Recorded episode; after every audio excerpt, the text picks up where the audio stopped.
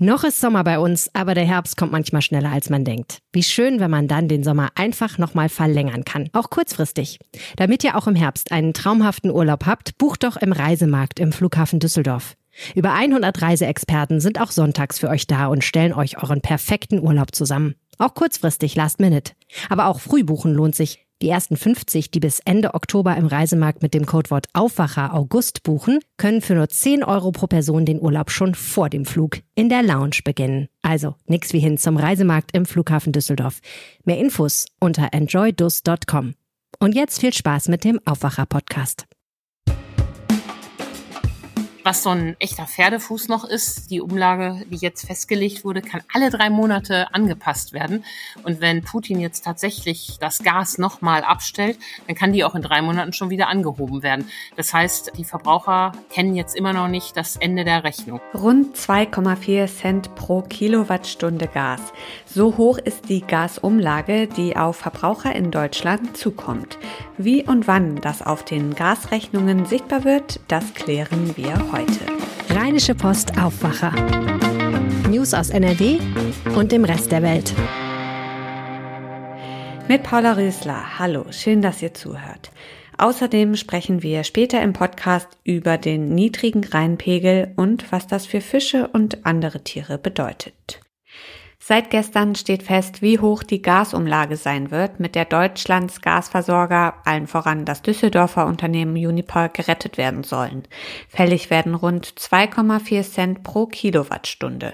Wir wollen heute klären, was das für Verbraucherinnen und Verbraucher bedeutet und dafür spreche ich jetzt mit Antje Höning aus unserer Wirtschaftsredaktion. Hallo Antje.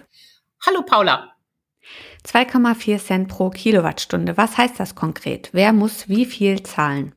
Das hängt natürlich davon ab, wie viel Gas man verbraucht, denn diese Umlage ist ja an den konkreten Gasverbrauch gekoppelt.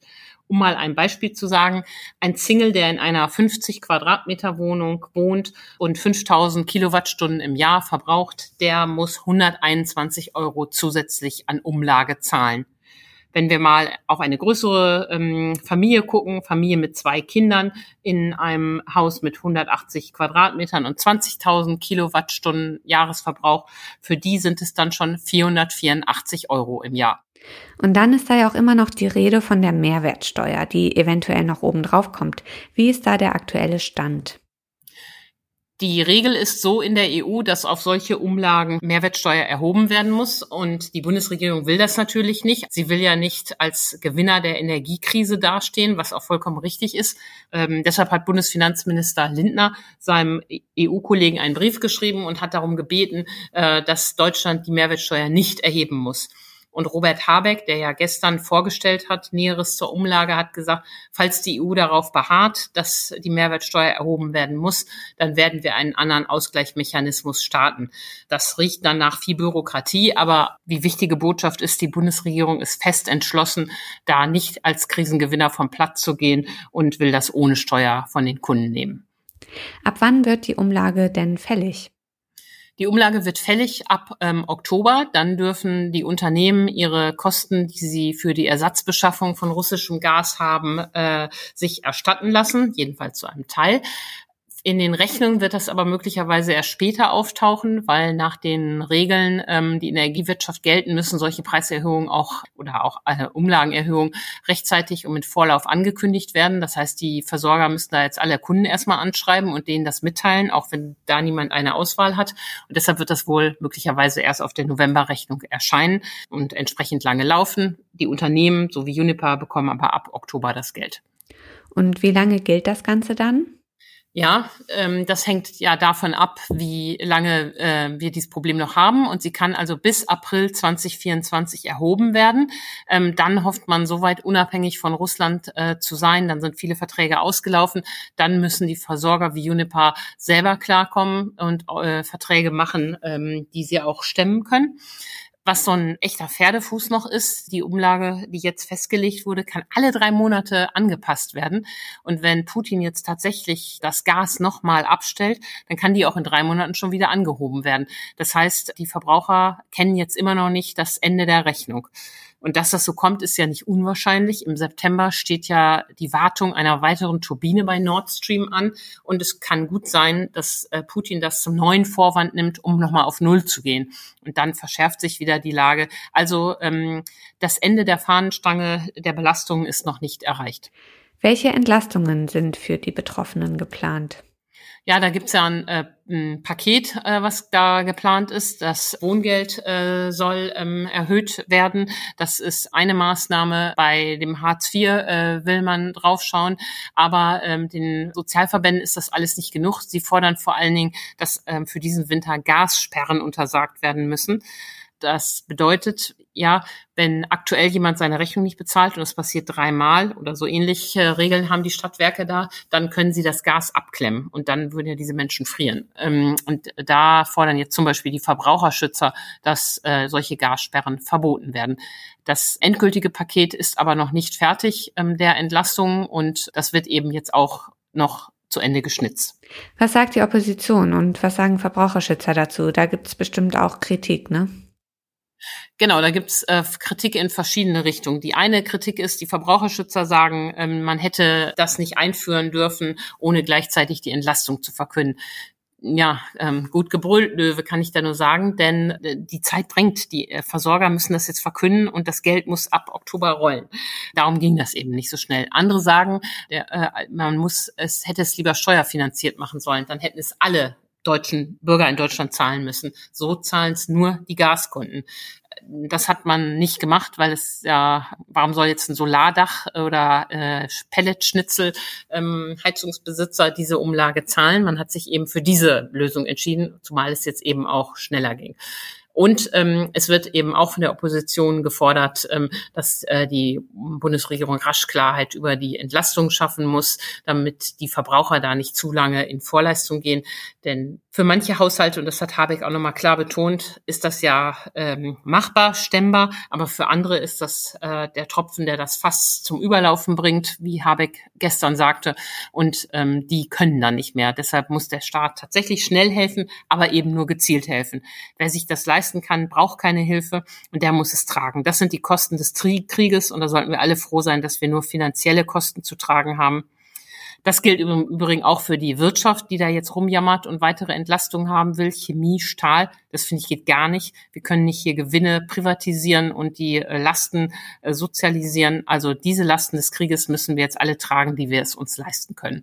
Wie schätzt du das ein? Ist die Höhe der Gasumlage angemessen? Ist das das richtige Mittel in der Gaskrise?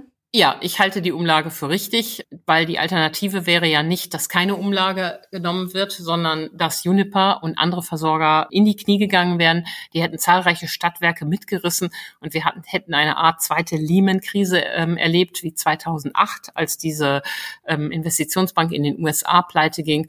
Und die Folgen wären noch viel schlimmer gewesen. Wir bezahlen jetzt dafür, dass wir uns zu abhängig gemacht haben vom billigen russischen Gas, Verbraucher wie Wirtschaft. Und dafür kriegen wir jetzt die Quittung verglichen mit den Kosten des Krieges. Ansonsten kommen wir da noch ziemlich glimpflich davon. Sagt Antje Höning aus unserer Wirtschaftsredaktion. Vielen Dank für deine Einschätzung und die Infos zur Gasumlage. Vielen Dank, Paula. In den Show Notes findet ihr den Link zu einem Kommentar und einem Q&A zum Thema. Ja, in einigen Teilen von NRW gab es ja gestern ein bisschen Regen. Nicht viel und nicht lang. So bleibt die Lage an den Flüssen und vor allem am Rhein besonders kritisch. Noch fahren Transportschiffe, allerdings mit deutlich weniger Ladung, den Rhein rauf und runter, aber wahrscheinlich muss die Schifffahrt in diesem Sommer noch eingestellt werden. Was oft in dieser Situation vergessen wird, ist die Tatsache, dass der Rhein auch Lebensraum für viele Tiere ist. Was machen der niedrige Pegelstand und die Hitze mit den Fischen? Jörg Isringhaus hat mit Umweltschützern gesprochen. Jörg, bevor wir über Tiere sprechen, eine grundsätzliche Sache. Viele wissen es, manche aber auch nicht. Wir sprechen so selbstverständlich vom Pegelstand am Rhein. Das ist nicht gleich Wassertiefe. Das meint man schnell, ist aber falsch, ne? Genau, das ist nicht richtig. Äh, der Pegel misst einen äh, bestimmten Punkt zu einem äh, von, einem von der Wasseroberfläche zum Pegel Nullpunkt. Ähm, der ist dann halt immer unterschiedlich und da von da aus muss man dann halt noch ähm, ein gewisses Maß dazugeben, um äh, die Fahrrinne, die Höhe der Fahrrinne zu erreichen. Ähm, so ganz genau kann ich es dir auch nicht erklären. Was man sich einfach merken muss, ist, dass zum, äh, dass der, dass der Pegel einfach nur hm, eine Maßangabe ist für die Schifffahrt, in der sie sich orientieren kann. Die wissen halt schon ganz genau, äh, was sie an den einzelnen Messstellen noch dazu addieren müssen, um auf die Höhe der Fahrrinne zu kommen. Also die äh, für die Schifffahrt ist in der Regel noch genug Platz da. Das wird natürlich immer weniger und die Schiffe müssen dann auch entsprechend weniger beladen werden, aber es reicht meistens noch aus, um weiterzufahren. Wir sind, kommen jetzt langsam an den kritischen Punkt, wo es dann äh, vielleicht nicht mehr geht, aber der ist noch nicht erreicht. Jetzt zu den Tieren. Was bedeutet der niedrige Pegel für die Tiere im Rhein? Ja, für die Tiere ist das alles äh, sehr unschön. Zum einen kann man sich ja vorstellen, dass äh, wenn der Lebensraum zusammenschrumpft, sich die ganzen Tiere, also Fische und wirbellose Tiere wie Schnecken, Würmer, Insekten und so weiter, alle auf engem Raum zusammendrängen müssen. Ich habe da heute mit einem Zoologen gesprochen und der hat gesagt, man muss sich das so ein bisschen vorstellen äh, wie in einer vollen U-Bahn, wenn die Menschen da dicht aneinander gedrängt sind, dann kommt es ja auch zur Übertragung möglicherweise von Krankheiten und so ist es bei den Tieren auch. Also wenn die eng zusammen äh, äh, hocken, sag ich mal, hocken passt natürlich nicht so ganz, aber zusammen schwimmen, dann äh, können Parasiten, Pilze, andere Krankheiten leichter übertragen werden. Das ist aber auch nur ein, äh, ein Resultat dieser, dieses Niedrigwassers. Nun haben wir aber auch schon lange sehr hohe Temperaturen. Macht den Fischen die Hitze auch zu schaffen? Genau, das ist nämlich ein zweiter Punkt. Die Wassertemperatur ist auch ganz entscheidend. Denn ähm, je höher die Wassertemperatur, desto niedriger der Sauerstoffgehalt des Wassers. Und äh, der Zoologe, der hat gesagt, also wenn die Wassertemperatur an 40 aufeinanderfolgenden Tagen über 25 Grad beträgt, dann wird es wirklich kritisch. Und wir liegen jetzt ungefähr bei 30 Tagen. Äh, das heißt, innerhalb der nächsten Woche, also wenn das noch eine Woche weiter anhält mit diesen Temperaturen, dann ähm, kann das bedrohlich werden. Dann äh, haben die Fische möglicherweise äh, zu wenig Sauerstoff. Ähm, dann kann es möglicherweise auch zu einem Fischsterben kommen. Man weiß es halt noch nicht. Das ist auch keine neue Situation. Das gab es bei uns schon mal. Es gab es schon mal 2003, da äh, gab es auch so einen starken äh, Hitzesommer oder so einen, so einen, heißen Sommer, lang anhaltend, mit äh, großer Trockenheit und eben entsprechend Niedrigwasser. Damals sind Aale im ganzen Rhein gestorben, äh, eine große Population, ungefähr 50.000 ähm, Aale, aber auch Muscheln sind abgestorben äh, und verendet. Also äh, das kann schon dramatische Folgen haben. In der Natur, also bei den Tieren, ist das ja ganz häufig so, einer leidet unter Umweltfaktoren und andere profitieren davon. Ist das hier im Rhein auch so? Gibt es Profiteure? Ja, wie, wie es im Rhein ist, weiß ich nicht. Drumherum ähm, hatten wir Naturschützer gesagt, ist es schon so, ähm, dass äh, wenn zum Beispiel Teiche, Tümpel, kleine Bächlein äh, austrocknen, auch äh, die Umgebung, also die, die äh, weitläufigen Uferbereiche, dann profitieren beispielsweise gewisse Insektenarten davon, aber auch zum Beispiel Reiher, die, ähm, die eben ein angerichtetes äh, Mal finden, zum Teil in also Tümpeln, aus denen sich beispielsweise kleine Fische nicht mehr befreien können, weil äh, so ein Tümpel einfach ausgetrocknet ist. Äh, die haben ja keine Möglichkeit mehr zu entkommen. Also äh, manche Tierarten profitieren, ob es sonderlich viele sind, weiß ich nicht. Was fordern Umweltschützer denn, um den Rhein für solche Hitzewellen widerstandsfähiger zu machen? Also die Naturschützer fordern eigentlich ein angepasstes äh, Rhein Schutzkonzept, äh, äh, das natürlich auch nicht nur für den Rhein gilt, sondern generelles Gewässerschutzkonzept, aber wir reden ja nun gerade hauptsächlich über den Rhein, äh, der zum Beispiel vorsieht, dass die Industrie nicht mehr so viel Wasser aus dem Rhein entnimmt, dass das reduziert wird in solchen Zeiten, dass beispielsweise die Kraftwerke gedrosselt werden und das Kühlwasser, das sie in den Rhein einleiten, dadurch minimiert wird weil äh, dieses Kühlwasser auch teilweise eine hohe Temperatur, relativ hohe Temperatur hat und damit zu beiträgt, dass die Gesamttemperatur steigt.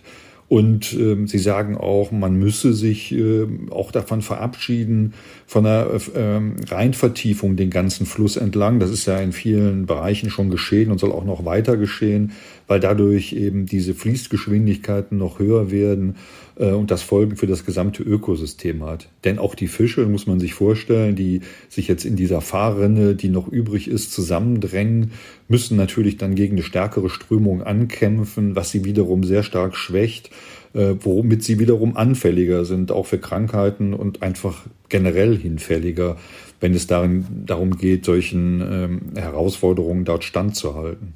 Danke, Jörg. Links zum Thema findet ihr wie immer in den Show Notes. Und auf diese Meldung möchten wir euch heute auch noch hinweisen. Die AfD-Fraktion darf ein beratendes Mitglied in neun Fachausschüsse des Düsseldorfer Stadtrats entsenden. Gestern zog die Stadt eine Klage wegen der absehbaren Niederlage zurück. Die anderen Fraktionen im Stadtrat kritisierten das Vorgehen der AfD als politische Trickserei. Mehr dazu findet ihr bei uns auf RP Online. Den Link gibt's in den Show Notes. Die neue Antidiskriminierungsbeauftragte Ferda Attermann stellt heute den Jahresbericht 2021 zur Diskriminierung in Deutschland vor. Attermann war am 7. Juli mit knapper Mehrheit im Bundestag ins Amt gewählt worden. Ihrer Wahl war eine heftige Debatte vorausgegangen. Die 42-jährige Publizistin war vor allem aus den Reihen von Union, AfD und FDP wegen früherer Artikel und gelöschter Tweets attackiert worden. Vor Attermanns Berufung war die Leitung der Antidiskriminierungsstelle des Bundes vier Jahre lang unbesetzt geblieben. Zum Schluss noch das Wetter. Das ist heute teils sehr sonnig, teils wechselnd bewölkt. Am Mittag und Nachmittag sind einzelne Schauer möglich bei Temperaturen bis 31 Grad. Das war der Aufwacher vom 16. August mit mir, Paula Rösler. Ich bedanke mich fürs Zuhören und wünsche euch einen schönen Dienstag. Tschüss. Mehr Nachrichten aus NRW gibt's jederzeit auf RP Online. rp-online.de